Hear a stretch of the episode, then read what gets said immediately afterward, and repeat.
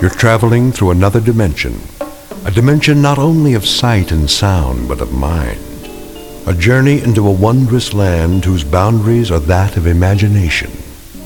Your next stop? The Twilight Zone.